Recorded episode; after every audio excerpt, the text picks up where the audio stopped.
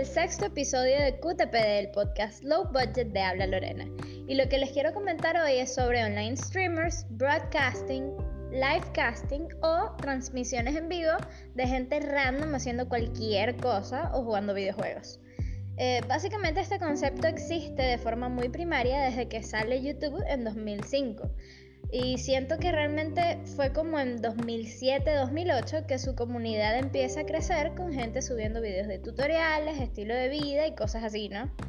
Pero hoy en día existen muchísimas plataformas y estilos de hacer contenido online y compartirlo con otros. La diferencia clave es que hay muchísimo más contenido en vivo que antes. De ahí viene el término stream o transmisión, transmitir, ¿no? Eh, ya no son simples youtubers o personas que suben videos, ahora son streamers que hacen en vivos y que interactúan a tiempo real con su audiencia mientras juegan, se maquillan, hacen cualquier cosa o simplemente están comiendo delante de la pantalla, ¿no? Particularmente yo me volví muy fan del contenido en vivo en 2020 por la cuarentena. Siempre he sido súper fan realmente de YouTube y de, bueno, su incontable base de contenido para explorar. Pero de verdad que las transmisiones en vivo son otra cosa. O sea, con la pandemia y el aislamiento siento que los streamers fueron de gran ayuda para muchos, incluyéndome. Me reí demasiado, compartí con mucha gente nueva a través de sus canales y de sus comunidades en línea y aprendí cosas súper valiosas sobre sus culturas. Porque, o sea, bueno, por lo menos yo nunca he sido de consumir contenido en español y mucho menos de España. Eh, siento que le tenía como, no sé, como aversión, por decirlo de alguna manera, al acento español porque no me gustaban para nada sus traducciones de, películas animadas o de, películas en general. Eh, y no sé, el acento no me gustaba, sentía que era, era muy raro, o sea, para mi oído era muy extraño. Pero bueno, uno crece, muchachos, uno aprende, uno se desarrolla, se desenvuelve en diferentes contextos sociales y uno se da cuenta que uno es estúpido.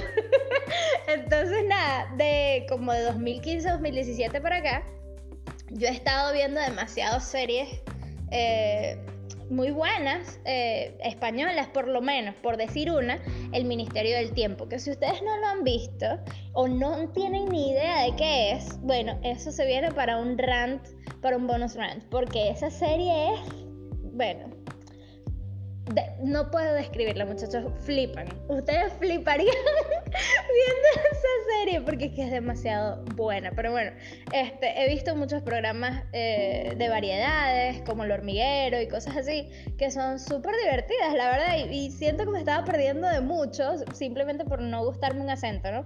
Pero bueno, eh, hay youtubers ahorita que me gustan un montón desde hace bastante tiempo, pero en 2020, con la cuarentena, me encontré con una gente que tenía toda la vida subiendo videos a YouTube y yo ni enterada. O sea, yo me topé en 2020, muchachos, con Willy Rex y Vegeta 777. Que esos son los nombres de sus canales, ¿no? Pero ellos se llaman Guillermo Díaz y Samuel de Luque. Que por cierto, Guillermo Díaz, Willy Rex, nuestro querido Willy Rex, ya es padre. Nació María eh, ayer.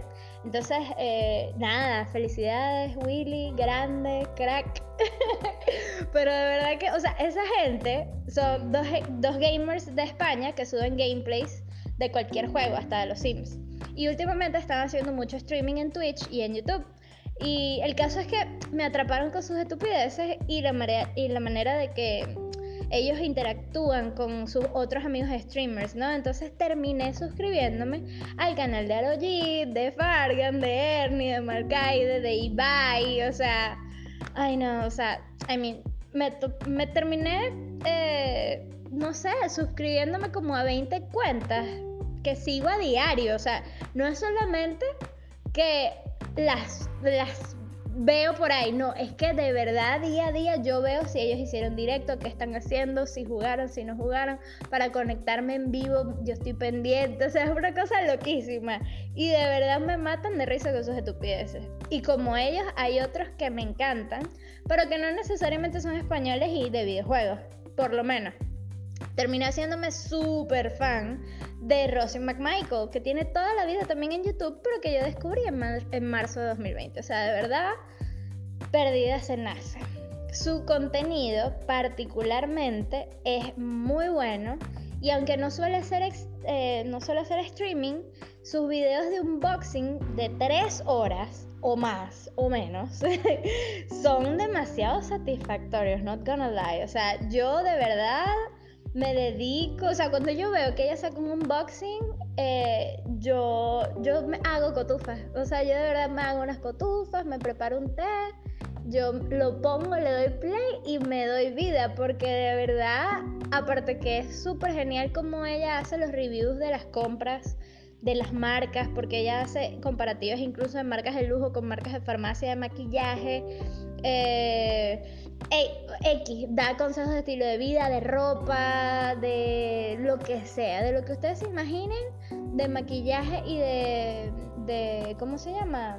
De estilo ella lo hace y me gusta mucho porque su forma de hacer videos es muy linda, ella es muy animada, muy chistosa, tiene un hijo que le dice pollo, entonces es demasiado adorable.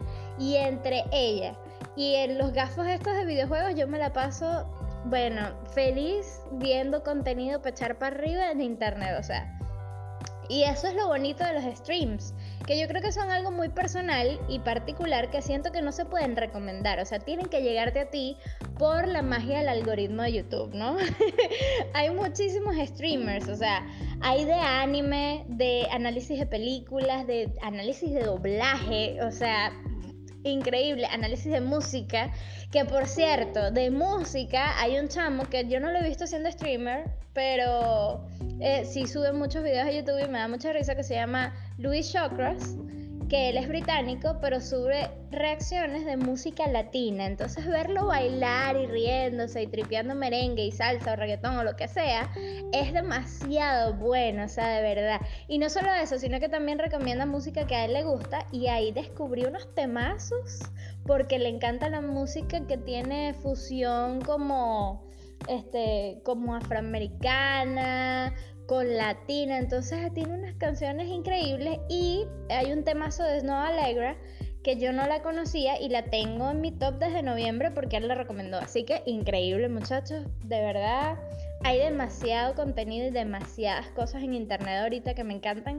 y que ahora todo está como como súper diseccionado, ¿no? Pero bueno, anyways, los géneros más famosos de stream son de gaming, de IRL, que es in real life, y de social eating. Pero el social eating yo no, a mí no me convence, pero siento que, bueno, eso se da sobre todo en Asia, que el estilo de vida es bastante aislado y los llevan a necesitar estos streamers como que para sentirse acompañados. O sea, literalmente es una gente que prende su cámara, se sienta enfrente con un plato de comida o con mucha comida exótica o variada o simple o lo que sea y se ponen a comer y ya, ¿no? Pero no me voy a poner a criticar a esa gente que ve personas comer porque literalmente eso es lo que yo hago. Pero con videos de gamers. Entonces es como que no me voy a quejar porque si la gente quiere ver otra gente comiendo, yo quiero ver gente echándose tiros en Call of Duty o jugando Among Us o lo que sea. O, o jugando los Sims. O sea... Ay no, qué pena con la visita, ¿verdad? Pero bueno, no importa. Lo importante es que hay demasiados estilos y streamers ahorita que puedes encontrar en comunidades pequeñitas o gigantescas, porque por lo menos Willy Rex y Vegeta tienen, berro, como 50 millones, 40 millones de, suscriptores en YouTube por lo menos. Rosie McMichael tiene un montón también. Y hay otros que yo sigo que son de música que tendrán unos 30 mil, unos 80 mil, que en sus streams se les conectan casi 2.000 personas y ahí sí da como más chance de que ellos te lean y que interactúes con ellos y la verdad es que pueden ayudarte a desarrollar cualquier conocimiento de cualquier cosa o simplemente a distraerte y a socializar, que es un ganar-ganar, la verdad, ¿no? Y a mí me encanta porque siento que el, el entretenimiento ha migrado hasta aquí de una manera súper fina, porque el on-demand cruzó la barrera hace años con los los programas que tú puedes ver en, que si en Netflix con el broadcasting y, ¿sabes? Tipo ahorita Disney Plus, este, está Amazon Prime y todo eso. Pero los youtubers, los podcasts, los streamers ahorita te permiten separar aún más el entretenimiento básico en diferentes categorías muy específicas.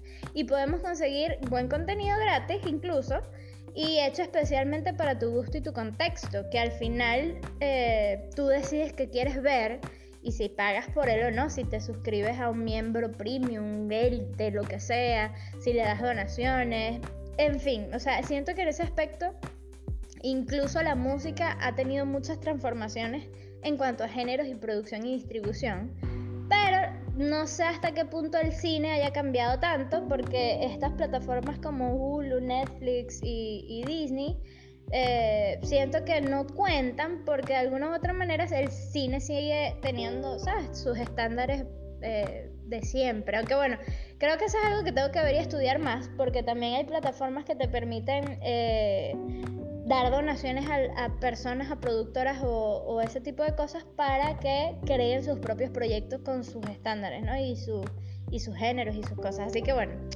QTPD hay que leer muchachos, hay que seguir viendo, hay que seguir disfrutando del contenido que tengamos a la mano en internet, o sea, hay muchas cosas y hay mucho contenido para compartir, así que si llegaste hasta aquí, muchas gracias, puedes encontrarme en cualquier lugar como habla Lorena y puedes seguir también al podcast en su cuenta de Instagram porque decidí al final sucumbí ante la presión social de mí misma y le abrí una cuenta de Instagram al podcast. Así que síguelo en Habla QTPD y ahí podemos estar compartiendo lo que tú quieras, eh, tus opiniones acerca de, de mis loqueras o de este tema, porque siento que aún me falta explorar muchísimo más eh, y tengo que dejar de ver tantos gameplays y ponerme a hacer algo productivo conmigo porque de verdad que fuerte. Pero bueno, en fin, es importante para mí saber qué piensas de verdad sobre este tema y sobre el podcast. Así que ya estamos pendientes. Muchas gracias de verdad. Un abrazo. Bye.